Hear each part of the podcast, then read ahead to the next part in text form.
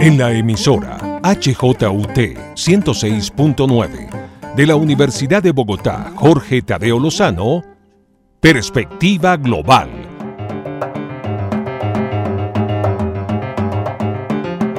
Un análisis a todos los cambios y retos que el siglo XXI le plantea al mundo. Presenta y dirige Doris Ramírez Leighton, experta en relaciones internacionales e investigadora de Asia-Pacífico.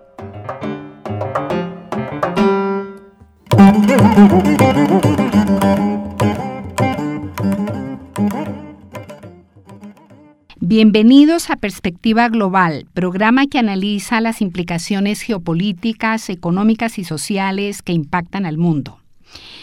Hoy tengo un invitado muy especial. Se trata del médico veterinario de la Universidad Nacional de Colombia, el doctor Eduardo Aicardi. Además, él es doctor en virología y microbiología industrial de, las universidades de Cornell y Wisconsin. Es investigador sobre enfermedades infecciosas, especialmente de zoonosis, en el Instituto Colombiano Agropecuario ICA y en el Centro Internacional de Agricultura Tropical CIAT en Cali, Colombia. Tiene cerca de 100 publicaciones científicas en revistas y congresos nacionales e internacionales. El doctor Aicardi fue gerente de producción e investigación de la empresa colombiana de productos veterinarios Becol, en donde lideró el desarrollo de productos para uso veterinario y humano durante 19 años. Desde el 2001 fue consultor el doctor Aicardi de la Fundación Rockefeller en el área de producción industrial de vacunas para uso humano en varios países asiáticos. A partir del 2002 fundó una compañía de exportación de servicios que presta asesorías en producción de vacunas para uso humano en Asia y América Latina. Los principales trabajos del Dr. Aicardi en transferencia tecnológica se han llevado a cabo en Tailandia, Egipto, India, China y Perú. Con su grupo de trabajo diseñó y puso en funcionamiento una planta de producción de la vacuna antirrábica para uso humano y encefalitis japonesa en la ciudad de Shenyang, China. Esta planta es hoy en día la mayor productora de vacuna antirrábica para uso humano en China y posiblemente en el mundo. Produce anualmente más de 50 millones de dosis. La empresa cuenta con una tecnología para la producción de vacunas de uso industrial con altísimas concentraciones de células y virus. Las vacunas producidas en este exclusivo sistema son de altísima calidad y se venden a precios razonables para el público. Por todos y estos motivos anteriores, para mí hoy es un honor entrevistar al doctor Aicardi para que nos cuente su experiencia en China sobre esta particular transferencia de tecnología que yo creo que es el único colombiano que ha trabajado en este campo precisamente en China. Doctora Icardi, bienvenido. Me gustaría que, si a usted le parece, comencemos por su experiencia en China precisamente en este campo de las vacunas. Hoy que todo el mundo se pregunta cuándo llegarán las vacunas realmente que sirvan en el mundo y em, además eh, luego avanzaremos con el coronavirus donde usted es un experto porque verdaderamente em, estos, este tipo de temas hay que tratarlo con los científicos como usted. Muchísimas gracias por aceptar esta invitación, doctora Icardi.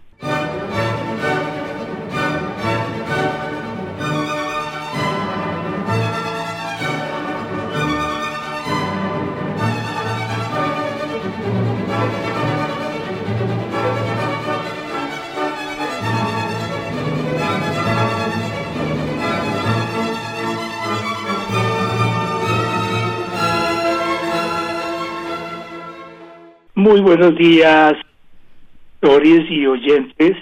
Es un placer para mí eh, poderles contar algo de lo que estamos viendo desde hace 20 años en China en el campo de las vacunas.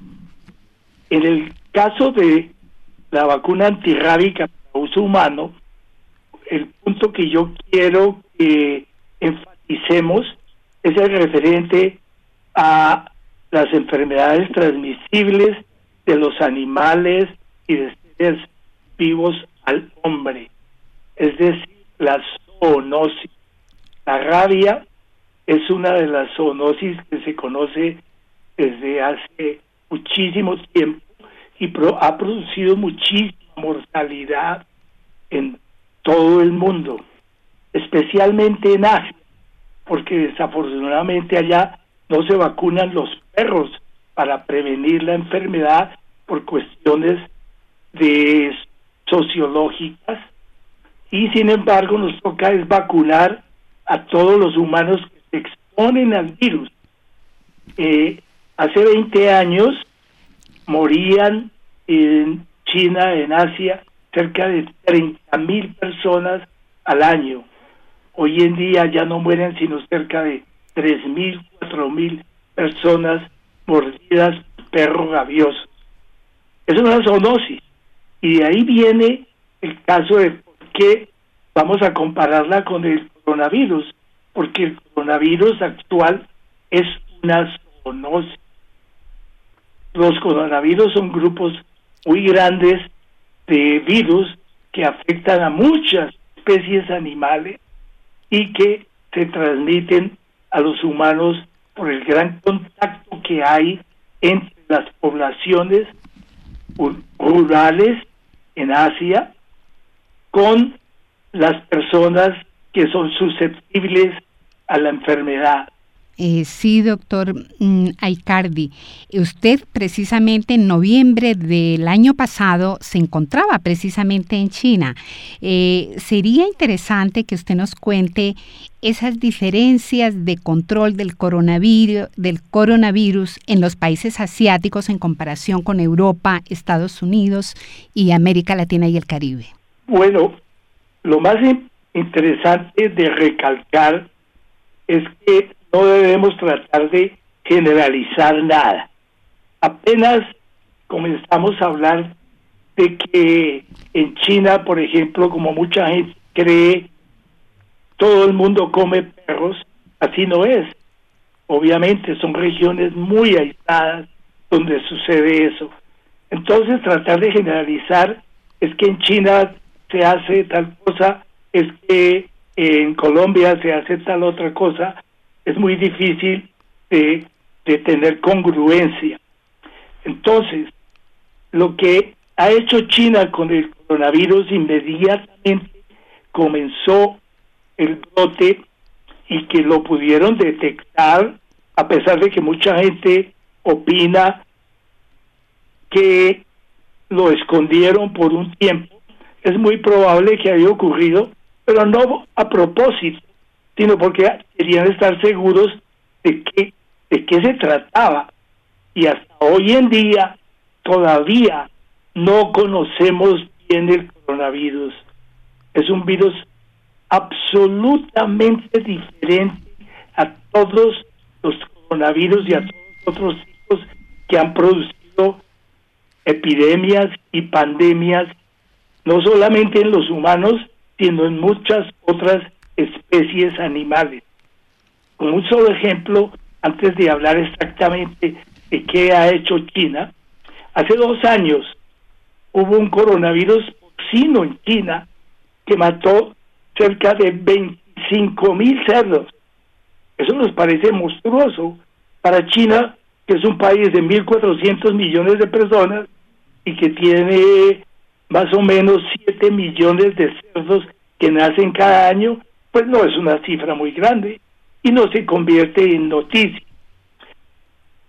Volviendo a cómo China ha coronado, a, a perdón, ha controlado el coronavirus, en Wuhan donde apareció la enfermedad, primero, el, el 3 de enero de este año, a las 10 de la mañana, se hizo un aislamiento obligatorio controlado por militares del gobierno que llegaron y cerraron completamente la ciudad, se llevaron cerca de mil médicos inicialmente, luego se inició la construcción de unos hospitales, después de dos a tres semanas ya había un hospital nuevo con más de mil camas y otros, un mes después había otro con mil seiscientos camas, llegaron mil seiscientos ayudantes de sistemas de salud, se iniciaron toda clase de suministros para, para, para manejar al sistema de salud, se eh, en tres semanas ya había más de diez mil positivos, pero con la cuarentena tan estricta que se estableció y con el sistema que se estableció de llegar a cada casa donde donde estaban posiblemente enfermos y se llevaron 1.400 médicos militares con equipos médicos que llegaron allá, más de 30.000 trabajadores llegaron de todas las provincias cercanas y puerta a puerta se logró examinar a cada grupo social para ver dónde había positivos, aislarlos y luego si después de que pasó todo eso, ya eh, en abril comenzó a abrirse un poco la, la, cuarentena y comenzó la gente a, a dedicarse a sus actividades progresivamente siempre utilizando tapabocas, siempre utilizando eh, la detección de personas con temperatura en todas partes, estableciendo hasta donde era posible la separación de contacto cercano con otras personas cara a cara, el evitar aglomeraciones, el evitar ir a espacios cerrados con poca ventilación, que son las tres Cs que en inglés lo han puesto como close, crowded y contact, espacios llenos de aglomeraciones, espacios con poca ventilación y evitar contacto cercano en conversación cara a cara.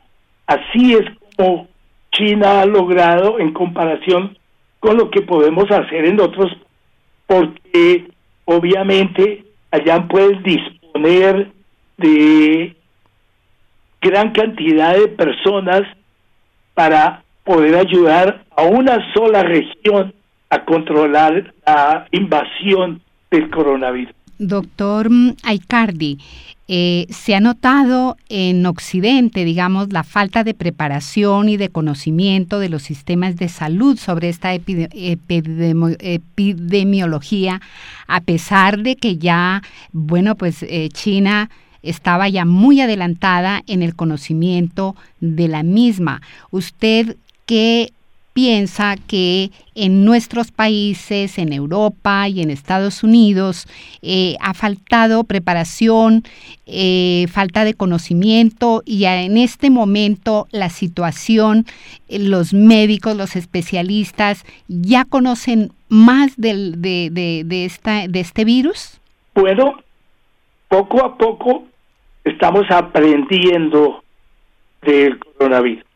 El coronavirus se está comportando de una manera muy diferente a otros coronavirus que, que antes han afectado a poblaciones muy grandes y han producido epidemias o pandemias como el como el SARS y el MERS que aparecieron también en Asia, bueno, el MERS apareció más en el Medio Oriente, transmitido de, de dromedarios, de camellos, pero la mayoría se han originado en Asia. Pero este coronavirus tiene grandes particularidades que lo hacen muy peligroso. La principal es que es, transmite casi que silenciosamente de persona a persona. Y entonces las personas infectadas que pueden estar transmitiendo el virus no saben que están enfermas. Y, por supuesto, algunas de las personas con las cuales entran en contacto pueden aparecer nuevamente infectados. Eso hace que muchísima gente, muchísimas personas no crean que el virus es muy peligroso, porque en primer lugar, obviamente no se ve, no se ven las personas enfermas a veces, y sin embargo hay una transmisión feroz, muy rápida entre...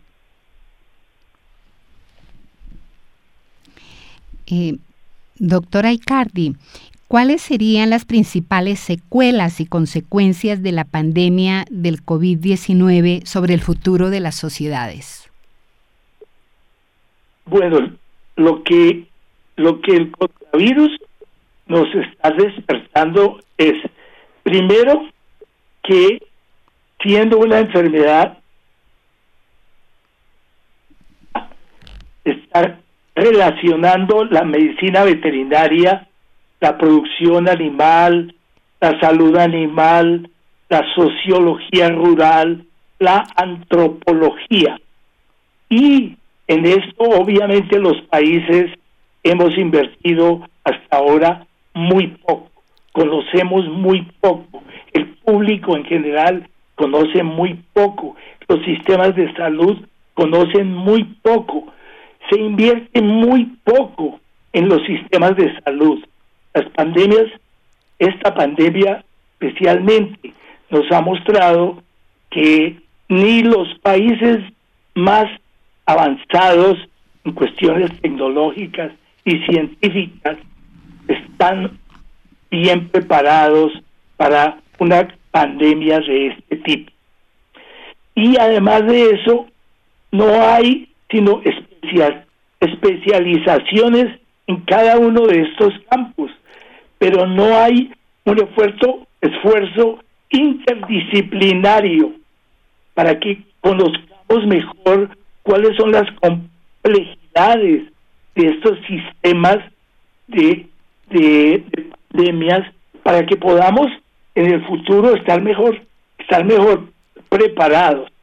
En general, una falta de coordinación interdisciplinaria que hace muchísima falta para mejor conocimiento de la de la zoonosis que obviamente son muy abundantes con decirles que el 64% de las enfermedades infecciosas del hombre se transmiten o provienen de los animales. Eh, doctora Icardi, ¿está confirmado que el coronavirus proviene del murciélago, de los murciélagos? El coronavirus actual. Actual. sí, el coronavirus actual, el COVID-19, inicialmente se especuló que podía haber venido de un laboratorio en Wuhan, pero los estudios que han hecho en varios laboratorios fuera de China y dentro de China han mostrado que la probabilidad que haya sido de producido en un laboratorio o que se haya escapado de un laboratorio son muy bajas, casi nulas. Las, los estudios genéticos del virus han mostrado que la mayor probabilidad es que haya venido de murciélagos, pero que se ha, se ha pasado a, a unos a unos gatos que, que eh, son muy frecuentes, gatos salvajes, que son muy frecuentes en Asia, que son los ceviches o algo así, muy parecido, que son los que finalmente se comprobó de donde, de donde realmente se originó este coronavirus 19.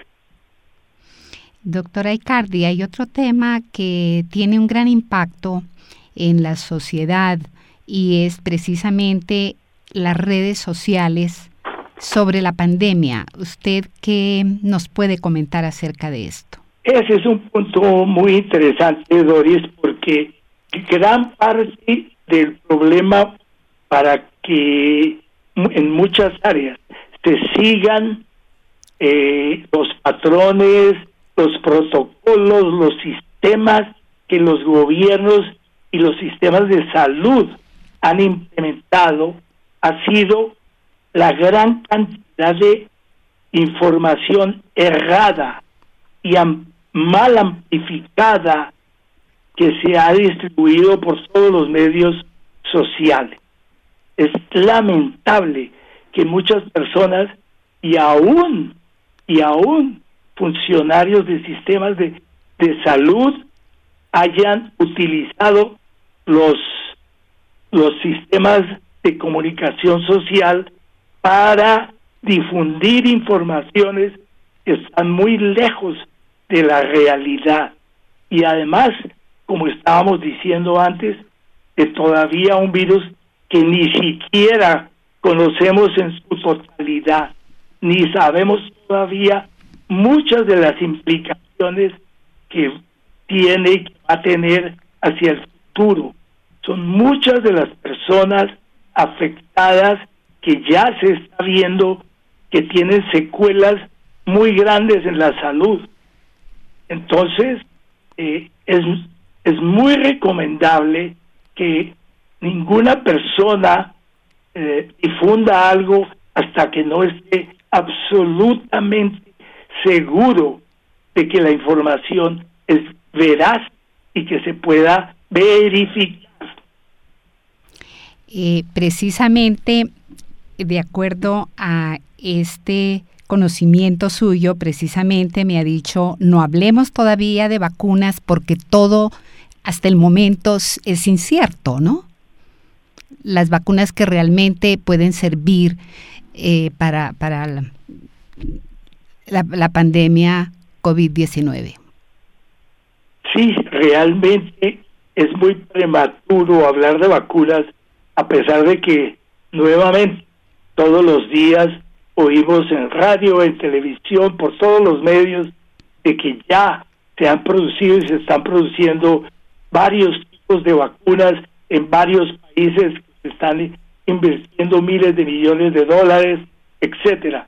Pero todavía es muy prematuro hablar de que, de que una vacuna va a ser uno de los factores importantes en el control de la enfermedad como han mostrado muchos países de Europa y como ese ejemplo Colombia, vale la pena mencionarlo. Hace unos días eh, la Organización Mundial de la Salud citó a Colombia como uno de los países ejemplares en los sistemas de control de la enfermedad y cómo lo ha manejado. De las vacunas, obviamente, eh, va a haber algunas vacunas que van a salir, pero hasta que las vacunas no se apliquen en un número grande de personas, no, no vamos a poder conocer bien su verdadera efectividad. Es tan grave eso que ya algunos investigadores están publicando algo de que algunos anticuerpos defensa que produce el organismo al coronavirus al coronavirus, a la enfermedad, los anticuerpos de, van a desaparecer en dos a tres meses. Si eso es verdad, vamos a ver qué pasa con las vacunas, porque si alguna vacuna no produce una inmunidad duradera, pues no va a ser de muchísima utilidad. De todas maneras, pues tenemos que tener mucha confianza en que ojalá algunas de las vacunas sí funcionen como debe ser.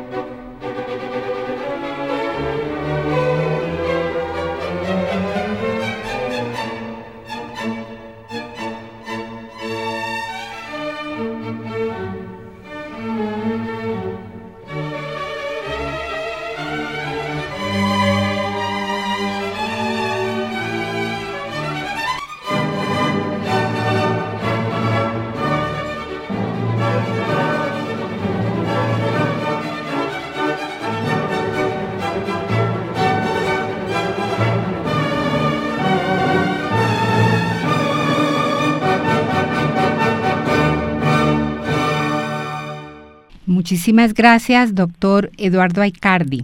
Ha sido muy, son muy valiosas sus opiniones al respecto, eh, viniendo de un experto como usted en el tema y que no se em, no nos dice otros temas del futuro precisamente porque todo tiene que quedar claro que controlar una pandemia no es una cuestión de opinión o de ideología, es una cuestión de medicina, de ciencia, de hacer pruebas y de, rastrear contactos.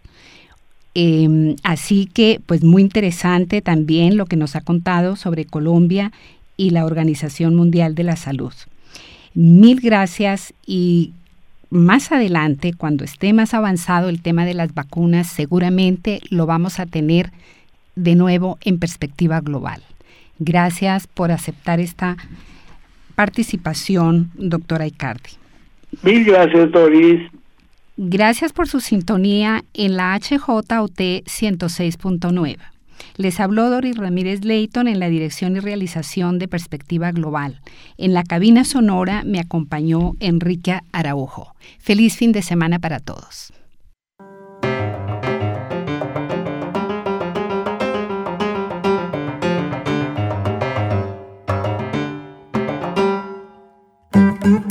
En la emisora HJUT 106.9 de la Universidad de Bogotá, Jorge Tadeo Lozano, Perspectiva Global.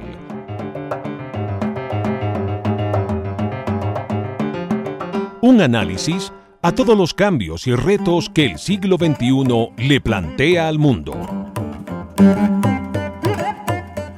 Presenta y dirige Doris Ramírez Leighton, experta en relaciones internacionales e investigadora de Asia-Pacífico. Música